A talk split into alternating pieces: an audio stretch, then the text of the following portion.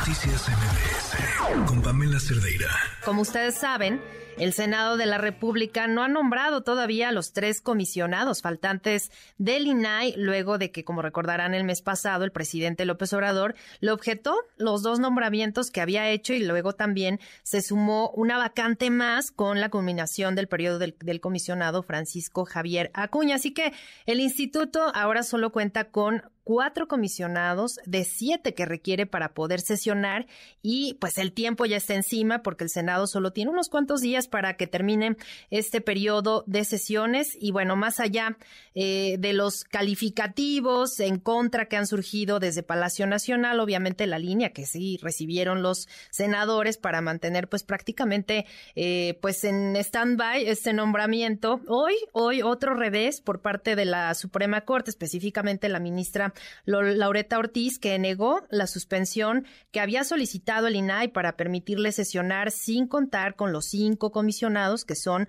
el quórum requerido por ley. Así que esta noche le agradezco enormemente que nos acompañe a Adrián Alcalá, comisionado del INAI. Muy buenas noches. Al contrario, Sheila, qué gusto saludarte. Muy buenas noches a ti y a tu distinguida audiencia y gracias por el espacio para platicar por este, con este tema o de este tema, perdón, que es de la mayor relevancia nacional. Totalmente. Justo por eso queremos platicar y ponerlo sobre la mesa. Operativamente, en este momento, ¿cómo se encuentra el INAI y qué acciones tomarían después de, de esto que ocurrió hoy en la Corte? Pues mira, dos, dos cuestiones trataré de, de contestarlas. Primero, estamos operando nosotros con el ejercicio de las diversas facultades y atribuciones que la propia ley de transparencia, la ley de datos, y en la competencia que nos da la ley de archivos también seguimos trabajando,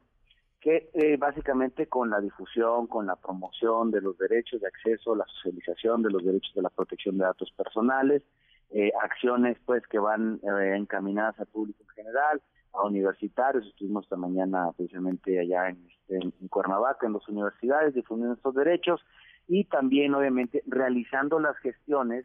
para atender solicitudes, verificando que los sujetos obligados cumplan con sus obligaciones de poner la información en tiempo y forma en la plataforma nacional de transparencia, eh, pero además sustanciando las quejas que nos presentan los diferentes particulares. Aquí quiero comentarte que eh, existen pues más de 3.000 recursos de, revisión que están en trámite en sustanciación, de los cuales 800 ya estarían listos para ser votados o eh, resueltos como cada semana lo establece la propia ley eh, federal de transparencia. Y ahí voy a la siguiente pregunta. Si bien es cierto, tenemos cuatro comisionadas y, bueno, tres comisionadas, un comisionado a tu servidor, estamos sustanciando los recursos, como te comento, sin embargo, pues eh, no podemos resolver en definitiva estas, estas resoluciones. Es decir,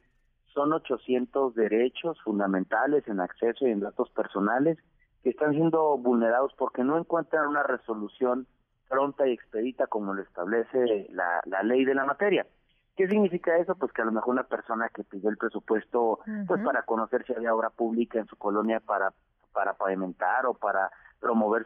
que se solicitara que se pusiera nombrado público o quizá a lo mejor alguien que quiere conocer cuáles son sus hermanas cotizadas para ver si efectivamente le están pagando lo que en términos de ley le corresponde, etcétera. Van desde los términos muy generales, grandes casos de corrupción, temas de interés nacional, hasta temas muy particulares en donde transforman vidas el derecho de acceso o a la privacidad, o quizá a lo mejor una persona que está eh, solicitando que en ejercicio de los derechos de acceso, de rectificación, de cancelación u oposición de datos personales, cese un tratamiento, por ejemplo, indebido. Y nosotros hoy efectivamente eh, recibimos la noticia, como todas y todos, eh, por los medios de comunicación, porque no nos han notificado el acuerdo oficialmente, de que la ministra instructora de este caso de la controversia negó la suspensión que solicitamos. ¿Qué solicitamos? Que si bien es cierto el artículo 33 de la ley federal establece que para que las sesiones del Pleno del INAI sean válidas se requiere un mínimo de cinco personas, es que al tratarse de derechos fundamentales como son los derechos de protección de datos y eh, el derecho de acceso a la información reconocidos en los artículos 16 y 6 de la Carta Magna, pues que se pudiera eh, permitir que el INAI siguiera garantizando en tanto no el Senado de la República no tome la decisión de fondo de designar los tres espacios vacantes. Obviamente este tema es competencia del Senado natural, la designación, pero existen mecanismos de control y eso fuimos lo que fuimos a hacer como institución del Estado mexicano.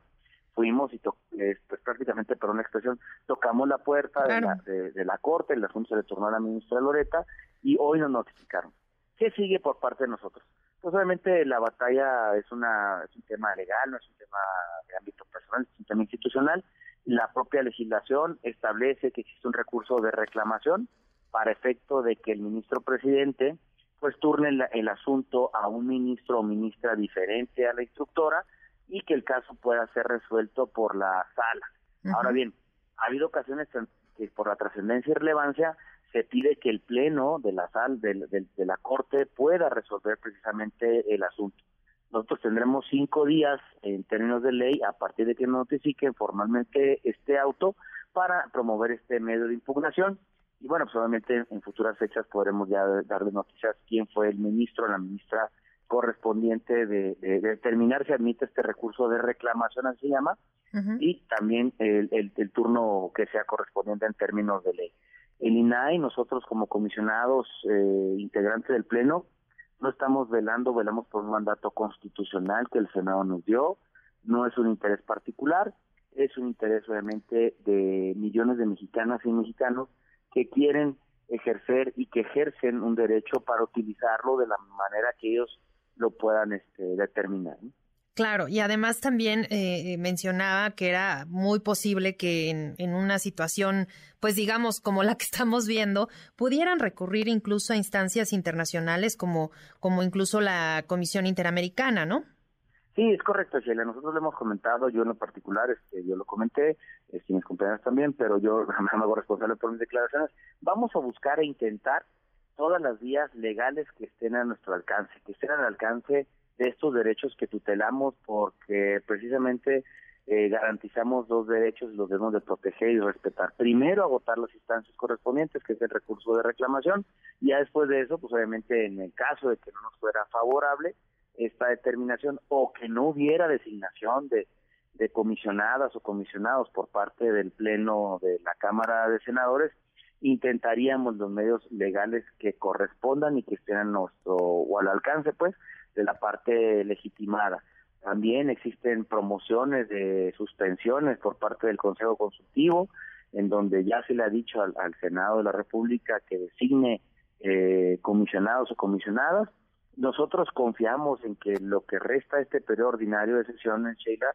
que pueda haber un consenso, pueda haber una determinación favorable por parte de las y los senadores. Ya lo han expresado varias voces del Senado, encabezadas por supuesto por el presidente de la Junta de Coordinación Política, en el sentido de que están haciendo lo posible para eh, poder determinar y que el Instituto Nacional no caiga este, en, la, en la parálisis de la resolución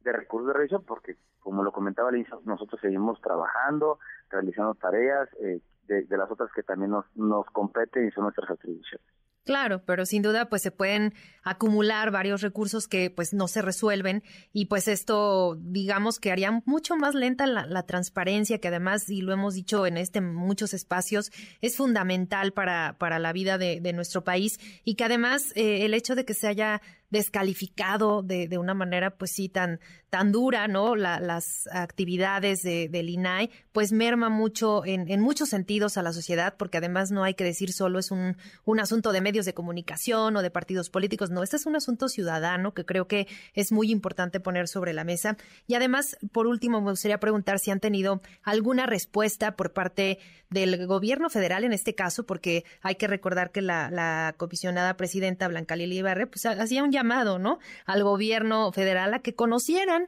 el trabajo del INAI, porque hay que decir también muchas veces se ha notado mucho desconocimiento de cuáles son realmente las atribuciones del INAI. Exactamente. Mira, nosotros enviamos eh, después de la, de la del tweet que, que publicó el, el secretario de Gobernación y el tweet que que publicó la comisionada presidenta y que respaldamos los comisionados, enviamos al día siguiente una comunicación oficial a la oficina, al despacho del secretario de Gobernación, invitándolo pues a tener un diálogo franco, directo, respetuoso en el marco de las atribuciones y competencias. No hemos recibido respuesta. Esperamos que en próximas horas podamos recibir alguna respuesta por parte del, del señor secretario de, de, Gobernación. Y efectivamente nosotros, fíjate que este, este, el INAI surge, como tú bien lo comentas, y gracias por recordarlo, de un movimiento ciudadano, no es una concesión por parte de las instituciones públicas o por parte de las autoridades, sino que se trata de un reclamo social que surge en el año 2001 y que durante 20 años de vida del instituto, pues obviamente ha, ha, servido no solamente para revelar grandes casos de corrupción y que las instancias correspondientes, pues obviamente actúen conforme a derecho e impongan las medidas correspondientes. Yo creo que ahí en esa parte de si hemos sido eficaces suficientes y que no han servido para combatir la corrupción, es que precisamente es a otras instancias a quien legalmente les compete sancionar y llevar a cabo investigación. Nosotros develamos grandes casos de corrupción o lamentables violaciones a, derechos humanos, como lo sucedido lamentablemente con el caso de la guardería ABC durante la administración del presidente Felipe Calderón, o los desaparecidos, los estudiantes desaparecidos en la administración pasada del presidente Peña Nieto, pero también hemos develado casos eh, de corrupción como la estafa maestra o quizá hoy la gran estafa, la que supera mucho la de Cejatex, que según un informe de la Auditoría Superior de la Federación ya supera mal, los más de 15 mil millones de pesos. Entonces, este es un asunto realmente de la sociedad, es una exigencia ciudadana que nace de la sociedad. Nosotros eh, somos comisionadas y comisionado que provenimos obviamente de, sociedad civil, que eh, tenemos, digamos, este, pasamos por un proceso técnico ante el propio Senado de la República y no nos debemos a ninguna autoridad o a otro poder de Estado.